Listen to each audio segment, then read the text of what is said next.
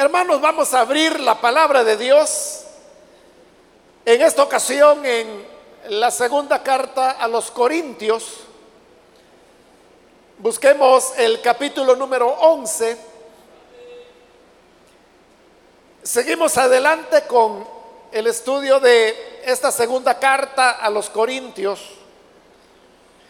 que iniciamos hace ya bastante tiempo y ahora nos corresponde continuar con lo que es el capítulo número 11.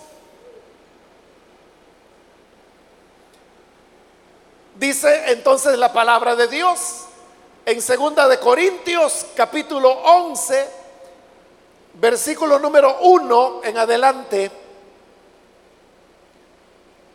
Ojalá me aguanten unas cuantas tonterías. Sí, aguántenmelas. El celo que siento por ustedes proviene de Dios, pues los tengo prometidos a un solo esposo, que es Cristo, para presentárselos como una virgen pura. Pero me temo que así como la serpiente con su astucia engañó a Eva, los pensamientos de ustedes sean desviados de un compromiso puro y sincero con Cristo. Si alguien llega a ustedes predicando a un Jesús diferente del que les hemos predicado nosotros, o si reciben un espíritu o un evangelio diferentes de los que ya recibieron, a ese lo aguantan con facilidad. Pero considero que en nada soy inferior a esos superapóstoles. Quizá yo sea un mal orador, pero tengo conocimiento. Esto se lo hemos demostrado a ustedes de una y mil maneras. Amén. Hasta ahí dejamos la lectura. Por favor, pueden tomar sus asientos, hermanos.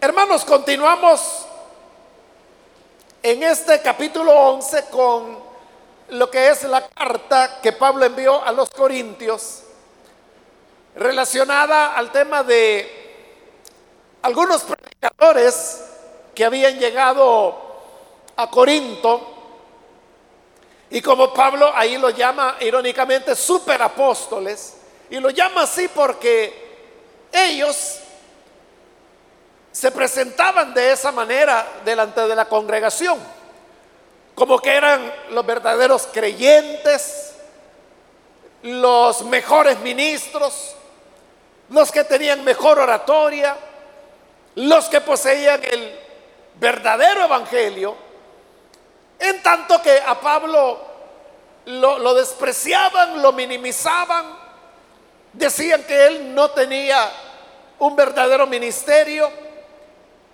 incluso como lo vimos en la ocasión anterior, llegaban al atrevimiento de decir de que Pablo no tenía a Cristo, que él no había tenido una experiencia de encuentro con Jesús por el hecho de que Pablo no había sido de los que anduvieron con Jesús durante su ministerio terrenal. Pero como Pablo ya lo había explicado previamente en lo que hoy es el capítulo 15 de Primera de Corintios, Pablo relata cómo él sí había tenido un encuentro con el Señor. Porque después que el Señor resucitó, se fue apareciendo a sus discípulos, a sus apóstoles.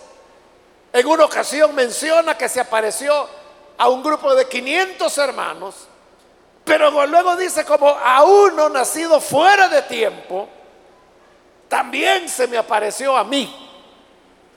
Y como lo explicaba la vez anterior, Pablo no está hablando ahí de que él tuvo una visión donde vio a Jesús. Él de lo que está hablando es de que el Señor se le apareció. Eso es diferente. Porque una cosa es tener una visión donde usted ve algo, pero ese algo no necesariamente está ahí. Más bien no está, por eso se le llama visión. Pero en el caso de Pablo, cuando él vio a Jesús resucitado, él está hablando de una aparición que el Señor se le apareció a él. Y por lo tanto, sí había tenido un encuentro con Jesús. Pero si estos superministros se atrevían incluso a decir que Pablo no era de Cristo, entonces ya podemos imaginarnos cómo lo ridiculizaban y cómo lo despreciaban en todas las demás áreas del ministerio.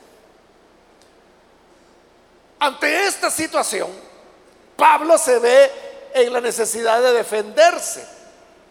Y por eso es que esta carta, que dijimos hace un par de ocasiones que es Corintios D, la cuarta carta que Pablo envió a los Corintios, es una carta fuerte, severa, muy firme de Pablo.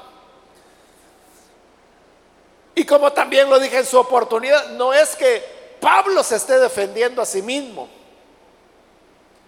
Él defiende su ministerio porque sabe que al defender su ministerio defiende el evangelio que los corintios han creído. Porque si fuera cierto lo que estos superministros decían, de que él ni siquiera tenía Jesús, entonces significa que los corintios no tenían el evangelio, porque quien les había llegado a hablar era alguien que ni sabía quién era Jesús. Entonces Pablo es muy firme, muy fuerte en la carta porque al defender su ministerio, lo que él está haciendo es defender el Evangelio. Ahora, este capítulo 11 comienza diciendo, ojalá me aguanten unas cuantas tonterías. Sí, aguántenmelas, dice Pablo. Pero ¿a qué se refiere el apóstol cuando habla de tonterías? Y que dice que le aguanten esas tonterías. A lo que Pablo le está llamando tonterías es, hermanos, al hecho de hablar de él mismo, que es algo que Pablo no hacía. Pablo lo que hacía era presentar a Cristo. Y como se lo dice a los Gálatas, a Cristo y a este claramente crucificado. Ese era el mensaje de Pablo. Pero hablar de él mismo de lo que el Señor había hecho con él, de las credenciales que él tenía como ministro del Evangelio, a Pablo le parecía una tontería. Para él, ningún ministro del Evangelio debería estar hablando de los privilegios, de la gracia, de las experiencias que Dios ha dado a ese ministro. Porque hablar de eso para él es una tontería. Pero el problema es este, que los superapóstoles que habían llegado a Corinto, ellos no paraban de hablar de sí mismos. Ellos no se callaban en decir que ellos eran mejores, que ellos eran buenos oradores, que ellos conocían el verdadero evangelio, que ellos sí tenían a Cristo que Pablo no era nada, pero que ellos sí. Que Pablo no era ministro y eso hasta Pablo mismo lo recibía o lo reconocía por el hecho de que Pablo no aceptaba ayuda económica de los corintios. Eso es algo que vamos a ver en la próxima oportunidad. Y era cierto, Pablo no recibía ninguna ayuda económica de los corintios. Él va a explicar la razón por la cual hacía eso. Pero estos fanfarrones se aprovechaban de eso y decían, ya ven, Pablo no les acepta ni las ofrendas, porque él mismo sabe, él está consciente que no las merece, que no es un ministro. Pero como nosotros somos superministros, así que con toda humildad, pero vamos a recibir todo lo que ustedes nos quieran dar. Entonces, estos superapóstoles siempre estaban hablando de ellos mismos. Y el problema era que los corintios les creían. Los corintios les escuchaban. Entonces, al decirles Pablo, oigan, ustedes les ponen atención a las historietas que estos hombres llegan contando. Y ustedes le están poniendo atención a puras tonterías. Eso no tiene nada que ver con el Evangelio. Eso no acredita a nadie que sea un verdadero ministro del Evangelio. Pero ya que veo que a ustedes les encanta que les estén contando historietas y que se estén jactando, pues entonces aguántenme también a mí. Yo también les voy a hablar algunas tonterías. Y así como los aguantan a ellos, aguántenme a mí. Así como le ponen atención a ellos, pónganme atención a mí, porque hoy Pablo iba a hacer una, un paréntesis, decíamos, o una excepción más bien. Y la excepción era que iba a hablar de él, algo que Pablo, como le he dicho, no hacía. Este tema de que es una tontería o una locura, como lo traduce la Reina Valera, es algo que Pablo lo va a estar repitiendo a lo largo de este capítulo 11 y del 12, porque son los capítulos donde él está hablando de sí mismo, de sus cualidades, de sus virtudes. Y no es que sean tonterías porque sea falso o porque sean inventos lo que Pablo está haciendo. No, o sea, lo que Pablo dice de sí mismo era real. Él no está mintiendo, él no tenía necesidad de inventar. Pero sí le parece que relatar estas experiencias para demostrar que es un verdadero siervo de Dios, eso sí le parece a él una tontería. Porque para él, como ya lo he dicho anteriormente y ya lo vimos en su momento, nuestras cartas de presentación o cartas de recomendación, dice, son ustedes. Ustedes son nuestra carta de recomendación. Cartas que son leídas por los hombres. Es decir, cualquiera que vea un creyente o que ve una iglesia o que ve una congregación o que ve que es una congregación sana donde el Señor se manifiesta, ¿qué mejor recomendación que esa para un ministro? No necesita estar diciendo es que yo aquí, es que yo allá, es que yo fui a estudiar tal cosa o yo he tenido esta experiencia, Dios me habló de esta manera. De Pablo dice, esas son tonterías. Lo que importa es que se vea el fruto del trabajo de cada ministro. Pero repito, como los corintios basaban sus criterios y sus decisiones sobre lo que los superapóstoles les contaban, entonces dice Pablo, bueno, ya los aguantaron a ellos, diciendo todas las hartas de inventos que dicen, hoy aguantenme a mí. Demen también a mí el derecho de contarles unas cuantas tonterías.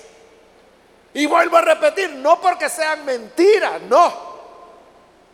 Es que porque para Pablo no debería ser así, pero como así lo están entendiendo los corintios, entonces, para ayudarlos, Pablo se pone al nivel de ellos, aunque sea una tontería, con tal de poderlo rescatar. Y le dice en el versículo 2, el celo que siento por ustedes proviene de Dios. Porque Pablo les dice, si ustedes creen que yo me voy a poner a hablar tonterías sobre mí mismo, y que lo estoy haciendo por celo a los superapóstoles, tienen razón. Tienen razón porque sí, lo hago por celos. Pero Este celo, dice, no es una cuestión de egoísmo humano. No es un celo de que yo me sienta dueño o propietario de la iglesia. No, dice el versículo 2, el celo que siento por ustedes proviene de Dios. Es Dios el que me hace sentir celos de que los vayan a confundir, de que los vayan a extraviar del buen camino. Para explicarlo mejor, viene Pablo y pone una ilustración. Dice el versículo 2, los tengo prometidos a un solo esposo, que es Cristo, para presentárselos como una virgen pura. Esta alegoría que Pablo está usando ahí, del esposo representando a Dios y de la novia representando al pueblo de Dios, no era una alegoría ideada por Pablo. Eso usted lo encuentra en el Antiguo Testamento. Muchas veces el Señor a través de los profetas habló que él era el esposo e Israel era su esposa. El libro de Oseas, por ejemplo, para tomar solo un ejemplo, el profeta Oseas, es un libro en el cual el Señor toma la vida personal de Oseas como un ejemplo de lo que Dios está viviendo con su pueblo. Porque lo que ocurrió es de que Oseas se casó. Y se casó con una mujer a la cual él amaba profundamente. Pero la esposa de Oseas le fue infiel. Oseas la perdonó. Su esposa volvió a ser infiel. Oseas volvió a perdonarla. Ella volvió a ser infiel. Oseas volvió a perdonarla. Y después de varias veces que él perdonaba y ella seguía siendo infiel, infiel, infiel, hay un momento en que ella se cansa de estar con ese juego y entonces decide mejor romper de una vez la relación con Osea, su esposo, y se dedica al adulterio, a la inmoralidad sexual. En esta práctica de la inmoralidad sexual, la esposa de Oseas va degradándose moralmente hasta que llega un momento en que comienza a ejercer la prostitución. O sea, esto de verdad le pasó a Oseas. Ella se convierte en una prostituta. Pero usted sabe que Una prostituta es valorada, es cotizada de acuerdo a su juventud, a su hermosura. De manera que cuando una prostituta va envejeciendo, va perdiendo atractivo, entonces cada vez sus clientes le van pagando menos, menos, menos. Eso pasó con la esposa de Oseas, que llegó un momento en que tenía tan pocos clientes y le pagaban tan poco que ella no pudo sobrevivir. Al no poder sostenerse ya, hizo lo que muchas personas hacían en esa época. Y es venderse como esclavos. Entonces viene la esposa de Oseas y se va a vender al mercado de esclavos. Pero era ya una mujer avanzada en edad, sin atractivo, sin mayores habilidades o oficios que pudiera hacer, porque ella toda la vida había sido inmoral y luego prostituta. ¿Y eso para qué le puede servir a un amo? Entonces dijeron, bueno señora, si usted se quiere vender está bien, pero no van a dar mucho por usted. Entonces le pusieron el precio más bajo. O sea, lo más barato en que una persona se podía vender. Vamos a ver si tal vez, le dijeron, tal vez alguien se interese y la compre. Ahí comienza el libro de Oseas. Ahí viene el capítulo 1 de Oseas, donde el Señor le habla a Oseas y le dice, mira, ve y compra a esta mujer. Te viene Oseas, obedece. Llega al mercado de esclavos y dice, yo quiero comprar a esa mujer. Seguro le dice, sí. Pero usted sabe la vida de esta mujer, sí. Y usted sabe que ha venido decayendo y que lo que ha hecho en los últimos años es prostituirse. Yo lo sé mejor que nadie, dijo o sea. ¿Y quiere comprarla? Sí, bueno. Vale tanto que era mínimo. Lo pagó Oseas y la compra y se la lleva a la casa. Y cuando llega a la casa, le dice el Señor, dile que de ahora en adelante ella ya no se va a prostituir con nadie más. Y que ya no va a volver a ser infiel. Y que va a vivir solamente contigo. Y que tendrá que respetarte. Y tú, o sea, la vas a amar. Fíjese que tremendo el desafío que Dios le está poniendo a Oseas, pero Él lo hace. Y después de un tiempo viene y el Señor le pregunta, Oseas, ¿tienes a tu esposa en casa? Sí. ¿La has perdonado? Sí. ¿No te has sido ya más infiel? No. ¿La estás amando? Sí, Señor, tú me ordenaste que la amara. Entonces ya sabes lo que se siente amar a alguien que es infiel. Sí, Señor. Entonces con ese sentimiento que tienes, ahora háblale a Israel. Y dile las mismas palabras que yo te dije. Que deben volverse a mí. Que ya no deben prostituirse más detrás de los ídolos y que tendrán que ser fieles a mí porque yo los he amado a ellos. Note, la vivencia de Oseas fue para poner en él el corazón adecuado para transmitir el mensaje que Dios quería dar. Porque el mensaje de Dios no se imparte intelectualmente. No es cuestión de que yo aprendo y voy a anotar acá lo que voy a decir. Y hoy aquí vengo y lo repito. O sea, no es solo la manera como o qué se dice. El mensaje es con qué corazón se dice. Porque uno puede estar hablando de el amor de Cristo en medio de bromas, de chistes.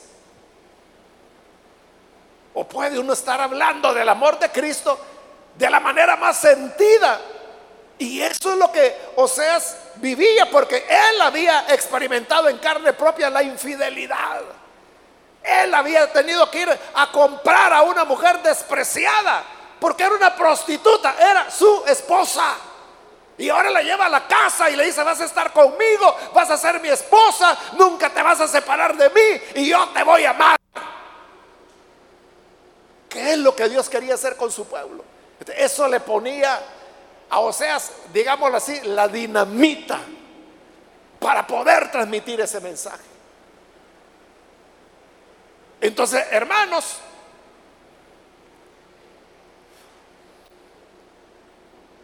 para transmitir la palabra de Dios, no basta con que uno la conozca o no basta con que uno sepa cómo presentarla ordenadamente se necesita tener el sentimiento, le voy a decir, el corazón, para hablar las palabras de Dios como Dios quiere que sean habladas. Amén, hermanos. Bien, me metí ahí porque le estaba explicando de cómo los profetas del Antiguo Testamento presentaban a Dios como el esposo y a Israel como su esposa. Y puse el ejemplo de Oseas. Entonces, esa misma alegoría Pablo la está tomando y está diciendo, entonces ustedes creen que yo por celos estoy protegiéndolos. O ustedes piensan que yo tengo celos de estos superapóstoles. Pues sí, así es. Pero no es un celo egoísta, no es un celo humano. Este celo viene de Dios. ¿Por qué razón? Dice. Porque yo soy como el Padre que los he comprometido a casarse con un solo esposo, el cual es Cristo. Él no había comprometido a su hija a casarse con dos o tres o cuatro esposos. Solo con uno. Ahí lo dice el versículo 2. Los tengo prometidos a un solo esposo, que es Cristo. Y mi responsabilidad como padre es presentarlos como una virgen pura. Eso es lo que Pablo está haciendo. Está poniéndose en el lugar del padre. Usted sabe que en el Medio Oriente y si no lo sabe, pues lo va a aprender. El matrimonio tenía dos momentos. El primer momento era el compromiso, que también lo conocemos con el nombre de el desposorio. Desposarse no es lo mismo que casarse. No, no. Desposarse era el compromiso cuando el novio llegaba delante del padre y le decía, yo quiero casarme con su hija. Y eso lo hacía antes, fíjese, antes de platicar con la hija. Era con el padre que se hacía el trato. Entonces venía el padre y decía, bueno, está bien, me parece. Entonces venía el novio y le preguntaba, ¿cuál es la dote que usted pide por su hija? Porque había una cantidad de dinero que el novio tenía que pagar al padre para poderse casar con su hija. No era que le estuviera comprando. No, no era eso, sino que era una compensación económica que el novio le daba al padre porque se iba a llevar a su hija. ¿Por qué razón? Porque las hijas, las mujeres, eran las que hacían oficios domésticos, a veces acarreaban agua, como lo vemos en el caso de, de Raquel allá en el libro de Génesis. A veces cuidaban las ovejas de sus padres, como lo vemos en el caso de Séfora, que fue la esposa de Moisés. Hacían ciertas actividades por las cuales el padre de ellas no tenía que pagar porque eran sus hijas. Pero si venía el novio y decía, mire, yo me voy a casar con su hija, me la voy a llevar. el padre ya no iba a tener a su hija para que le acarreara agua, para que le cocinara, para que atendiera la casa, para que cuidara las ovejas si es que lo hacían. Hoy el padre iba a tener que pagar a alguien para que hiciera las cosas que su hija ya no iba a poder hacer porque se iba a casar. Entonces lo que hacía el novio era que eso era la dote. ¿Cuánto usted quiere para yo compensar el gasto en el cual usted va a entrar hoy por entregarme a su hija? La dote era proporcional al nivel social de la familia. Si era una familia muy pobre, sencilla, la dote también era pequeña. Pero si era, por ejemplo, la princesa, la hija de un rey, la dote era inmensa. Pero cuando el novio entregaba la dote, entonces ahí quedaba ya desposado, ya era un acuerdo legal, donde el padre decía, yo le voy a entregar a mi hija porque él me ha compensado, me ha dado ya la dote. Entonces lo que hacían era fijar la fecha del matrimonio que podía ser meses o uno o dos años después. A veces estos compromisos se hacían cuando la novia era una niña todavía. Y, cuando le digo niña, le estoy hablando que tenía como 10, 11 años. Entonces, habían que esperar unos 4 o 5 años para poder consumar el matrimonio. Pero mientras llegaba ese tiempo pactado, era responsabilidad del padre cuidar a la hija. Ahí es donde Pablo se está poniendo como padre. Y dice, yo ya, ya los comprometí. Yo ya los tengo a ustedes desposados con un solo esposo, uno solo. Y ese es Cristo.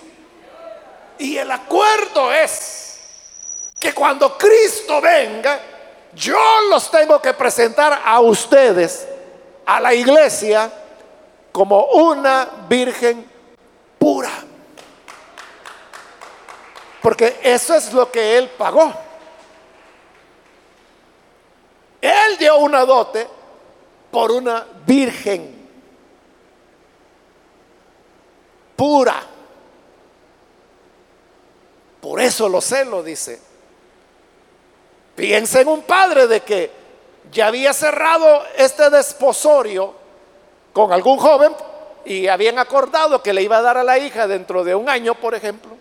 Y de repente aparecía otro por ahí haciéndole malicias a la hija. ¿Cómo cree usted que se iba a sentir ese padre? Celoso. Iba a proteger a su hija. Le iba a ofrecer a saber qué a ese que andaba ahí de malicioso. Eso es lo que Pablo está diciendo ahora. Mi celo viene de Dios. Porque yo tengo un compromiso delante de Dios de presentarlos como una virgen pura delante de Cristo versículo 3.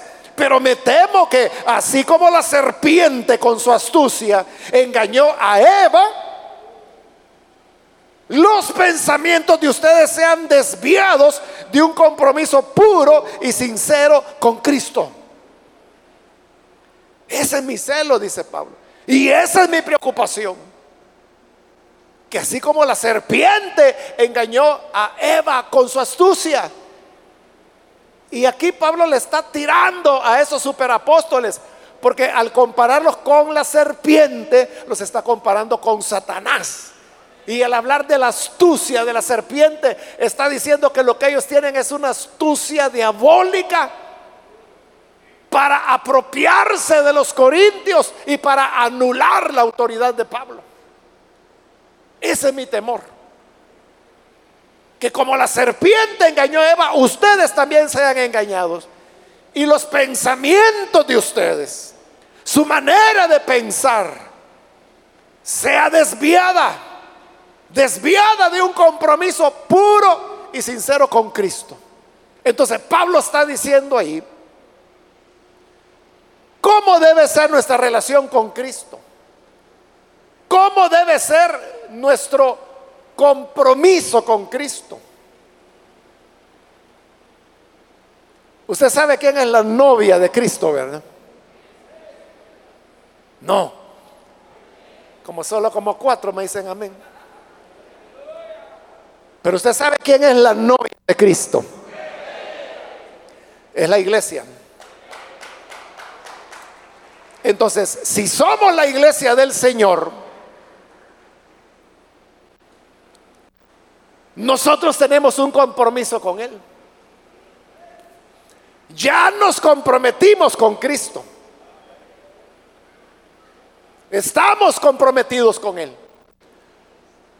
Pero la serpiente siempre va a poner a otros galanes que van a querer desviar nuestro pensamiento de nuestro compromiso con Cristo.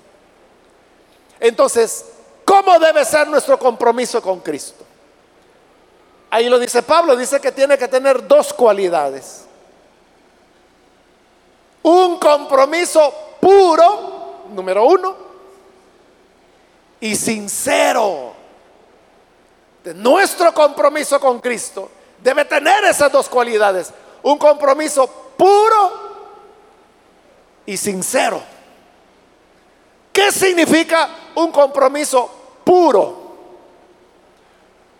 Usted sabe que lo puro es lo que no tiene contaminación. Si usted compra por ejemplo, una botella de agua, usted lo que espera es agua pura. Y usted sabe que las cualidades del agua pura se aprenden ahí como en cuarto grado. Y es que el agua es incolora, o sea, no tiene color, tiene que ser transparente. Insabora, no debe tener sabor a nada. E inodora, no tiene que tener olor a nada. Entonces, cuando el agua no tiene olor, no tiene sabor y no tiene color, esa es agua pura.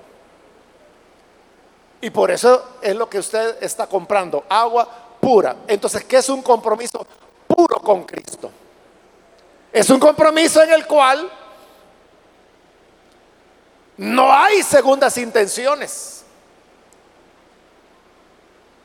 Es un compromiso honesto, diríamos, donde no hay segundas intenciones. Y ahí es donde cada uno de nosotros tenemos que examinarnos y pensar. O sea, ¿qué es lo que usted le motiva a seguir a Cristo?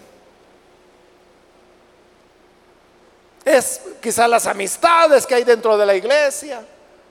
O es que en la casa me aburro, pero en la iglesia ahí voy a platicar y voy a ver a la gente que conozco. O algunos podrán decir, no, es que yo, ahí en la iglesia, ahí tengo yo un negocio. Ahí es donde yo le cobro a los que me deben. U otro podrá decir, es que ahí está la, la muchacha que me gusta. O el muchacho que me gusta.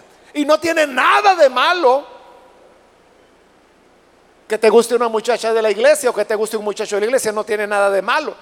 Lo malo es cuando vienes por eso y ya no por Jesús. Tú debes venir por, por el Señor. Pero si en eso la ves a ella, pues ya, eso es añadidura. Pero no debe ser esa la motivación principal. Entonces, realmente, amamos a Jesús. O, o lo que hacemos es tener otros intereses, otras contaminaciones, diría yo, que hace que nuestro compromiso con Cristo no sea puro. Y el otro elemento dice que es un compromiso sincero. La sinceridad habla, hermano, de que uno no tiene segundas intenciones.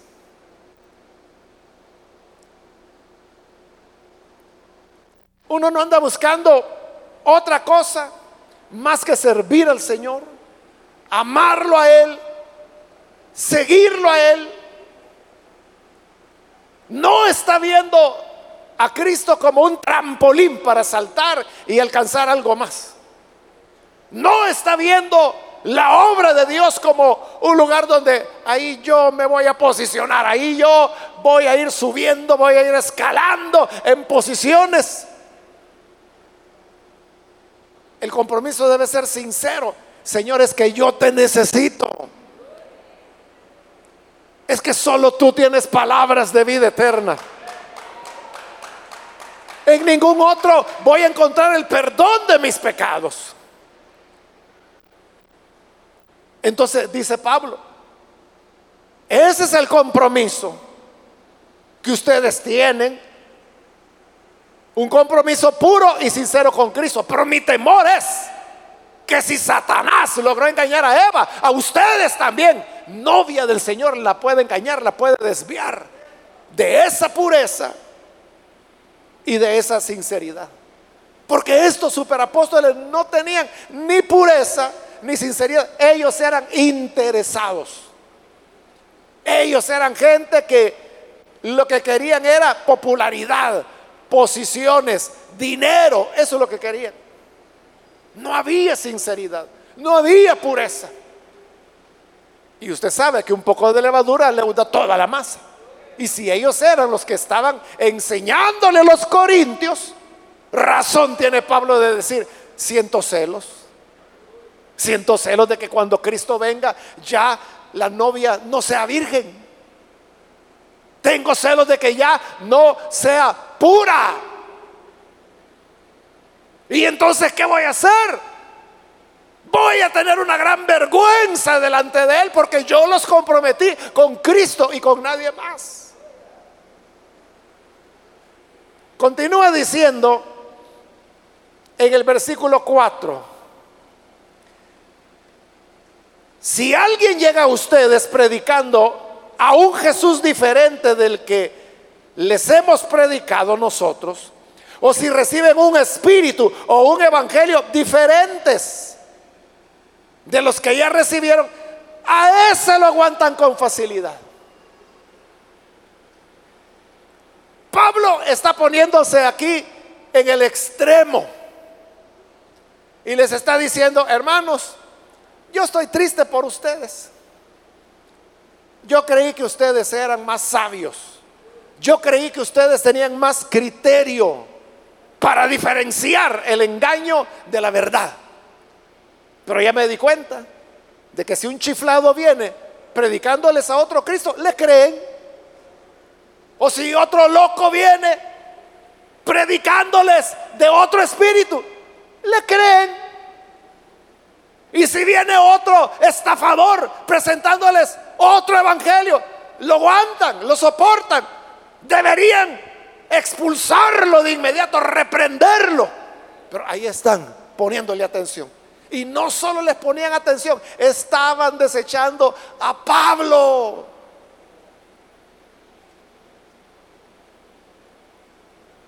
Así era el peligro. Que por no tener discernimiento, hermano, cualquier mentira se la tragaban enterita. al extremo ese. Aunque les presenten otro Cristo, ustedes los aguantarían. Si les hablan de otro espíritu, lo aguantarían. Si les presentan otro evangelio del que les hemos presentado, lo aguantarían.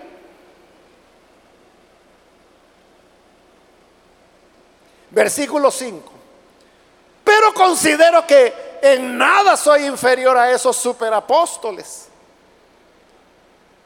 como diciendo, bueno, si a ellos los aguantan con facilidad, hoy me van a aguantar a mí.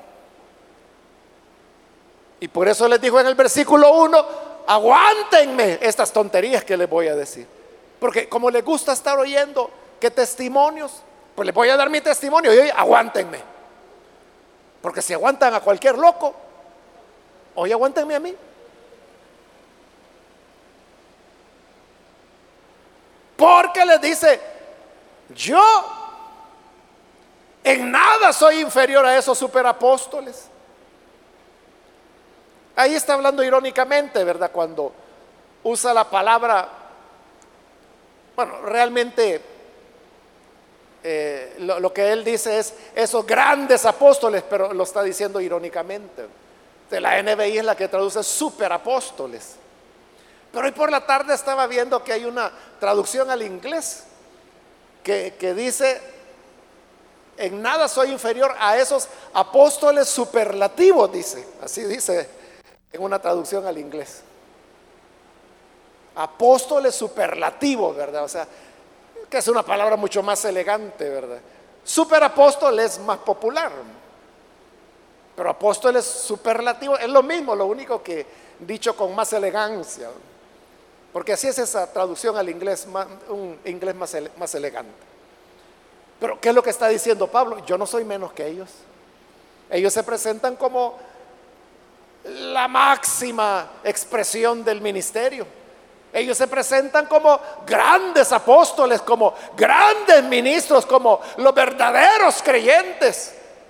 Pero ¿saben algo? Dice Pablo. Yo no soy nada menos que ellos. No soy nada menos. Incluso Él va a demostrar que es más que ellos. Y en el versículo 6 dice, quizá yo sea un mal orador, porque recuerde, lo vimos en el capítulo anterior, que esa era una de las burlas que le hacían a Pablo. Que decían que, que Pablo tenía una apariencia física que no impresionaba a nadie. Más bien decían, su apariencia es débil. Entonces cuando uno veía a Pablo, uno lo que veía era un hombrecito débil. Se burlaban de él de que no podía ni hablar bien. En cartas habla duro, decía, pero ya en persona ni hablar puede. No tiene buena oratoria. Entonces viene Pablo y dice, bueno, quizá, quizá yo sea un mal orador. O sea, Pablo no está diciendo que él sea un mal orador. Lo que está diciendo es, quizá, si ellos dicen que yo soy mal orador, bueno, quizá. Pero recuerde que la oratoria era una materia básica en la educación del siglo I, en el mundo grecorromano. Así como para nosotros, hermanos, estudiar matemáticas, ciencias sociales, son materias básicas. Entonces, en el siglo I y en el mundo greco-romano, la oratoria era básico. Y Pablo, recuerde, él había estudiado con los mejores maestros que había en Jerusalén. Entonces, no es posible de que él no supiera nada de oratoria. Pero él está concediendo y dice, bueno, digamos, aceptémosle, quizá, quizás soy un mal orador, así como ellos dicen. Pero eso sí, tengo conocimiento. Eso sí. Y esto dice, se los hemos demostrado a ustedes de una y de mil maneras. Pablo todavía no ha comenzado a jactarse, porque él pudiera decir, yo tengo más conocimiento que todos esos pónganme uno a uno y vamos a ver quién sabe más. Pero Pablo dice, no tengo necesidad de eso. Porque a ustedes yo se los he demostrado de una y de mil maneras que tengo conocimiento. Claro que Pablo tenía conocimiento. Hermano, ¿cuántos años llevamos estudiando primera y segunda de Corintios? años. Y si podemos estar años estudiando una sola carta de Pablo, es porque ahí hay mucho conocimiento que podemos recibir. Y usted sabe que si después de un tiempo volviéramos a recomenzar o terminando la carta, volvemos a la siguiente semana al capítulo 1, le aseguro que continuaríamos aprendiendo y aprendiendo y aprendiendo. Tal era la sabiduría y el conocimiento de Pablo. Entonces dice, bueno, si dicen que soy mal orador, pues quizá, pero nadie me va a quitar que yo tengo conocimiento. Entonces, ¿qué prefieren? Uno que hable lindo, pero que ni sabe lo que está afirmando ni negando. O alguien que tal vez no es buen orador, pero que tiene claridad y conocimiento de lo que enseña.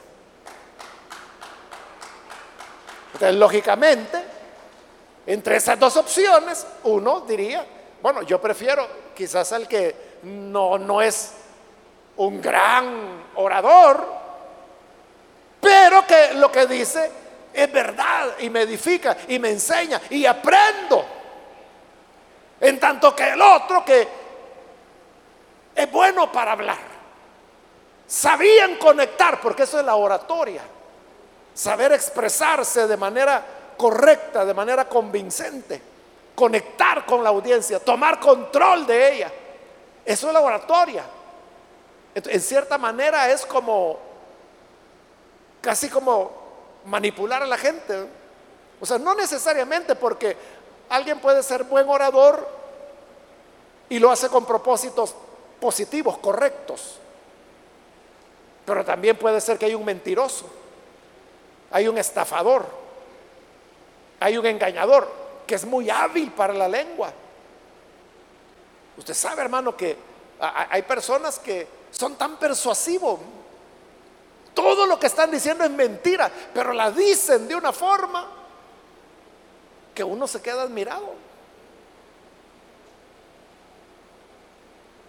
Es fácil creerles. Por eso le digo, es preferible una persona que sí nos enseña, del cual sí aprendemos, que sí tiene conocimiento, aunque tal vez no tiene una gran oratoria, que aquel que es un pico de oro, pero que solo veneno le va a estar dando. Y como tiene esa capacidad de oratoria, lo va a convencer, lo va a manipular. Por eso Pablo dice, temo que así como la serpiente engañó a Satanás, también a ustedes les vayan a hacer un lavado cerebral y le vayan a manipular su pensamiento y que cuando venga a sentir ya no estén puros para Cristo. Hayan fallado el compromiso puro y sincero que deberían tener con Él. Entonces, pero esto de que Pablo tenía conocimiento, dice, hermanos, ustedes lo saben, porque se lo hemos demostrado una y mil veces. ¿Cómo lo había demostrado? Enseñando, enseñando. ¿Y qué enseñaba Pablo? Bueno, si tomamos los contenidos de las cartas a los Corintios, Pablo enseñaba, por ejemplo, de la sabiduría, de las señales, de cómo resolver los conflictos dentro de la congregación. Les enseñó sobre los dones, sobre la cena del Señor, sobre la resurrección de Cristo, sobre su regreso por su pueblo. Les enseñó temas sobre el matrimonio, sobre la vida sexual de la pareja. Les enseñó temas como la, lo sacrificado a los ídolos, los dones del Espíritu, los temas de conciencia, todos estos elementos y más. Es lo que Pablo les había enseñado. El que enseña eso es porque tiene conocimiento. Y por eso dice, se los hemos demostrado una y mil veces. Yo no tengo necesidad de decirle, yo conozco, ustedes lo saben. Y eso era lo paradójico, porque todo lo que los corintios sabían, Pablo se los había enseñado. Pero hoy ellos están diciendo que él no es siervo de Dios. Hoy ellos son los que están diciendo de quien aprendieron. Está diciendo, él no tiene el verdadero evangelio. Él se ha desviado. Por eso es que vimos la semana anterior que Pablo le dice, pues tengan en cuenta esto que si tú consideras que eres de Cristo al punto que me estás criticando, piénsalo bien, que si tú eres de Cristo, ¿cómo no voy a ser yo de Cristo? Porque yo fui quien te enseñó el Evangelio. Ese es el razonamiento de Pablo. Entonces, hermanos, que Dios nos ayude y que nuestro compromiso con Cristo aquel con quien estamos comprometidos. Ya no puede andar viendo otros muchachos, hermana. Ya estamos comprometidos con Jesús, a quien los comprometí, dice, como una virgen pura. Y quiero que tengan con Él un compromiso puro y sincero. Que Dios nos ayude a ser puros y sinceros en nuestra relación con Él. Que no lo hagamos, hermanos, por emoción, por costumbre, por tradición, por inercia. Es que mi mamá me llevaba desde que yo era chiquito. Sino que haya un compromiso sincero, puro con el Señor. Vamos a orar, vamos a cerrar nuestros ojos. Y antes de hacer la oración, yo quiero invitar a las personas que todavía no han recibido al Señor Jesús como Salvador, mas usted ha escuchado hoy la palabra de Dios y habiéndole escuchado, yo quiero invitarle para que usted no vaya a dejar pasar esta ocasión, este día para recibir la salvación que el Señor nos ofrece. Que es una salvación que viene cuando tenemos con Él un compromiso puro, sincero. Yo quiero invitar entonces si hay alguna persona que es primera vez que recibirá al Señor Jesús como su Salvador. ¿Hay alguien que necesita venir a Jesús por primera vez? Por favor, en el lugar donde está, póngase en pie en señal que usted quiere entregarle su vida a Jesús y nosotros vamos a orar por usted con todo gusto. Cualquier amigo o amiga que hoy necesita venir a Jesús, póngase en pie, por favor. Hoy la puerta está abierta. Venga, yo le animo para que no vaya a perder esta oportunidad y pueda venir para recibir a Jesús como Salvador. ¿Hay alguien que necesita venir a Jesús? Póngase en pie. Hoy es cuando el Señor le está llamando. Voy a terminar la invitación y luego vamos a orar. Pero antes de orar, quiero hacer la última llamada. Si hay alguien que viene a Jesús por primera vez o que necesita reconciliarse, póngase en pie. Y esta es ya la última llamada que hice.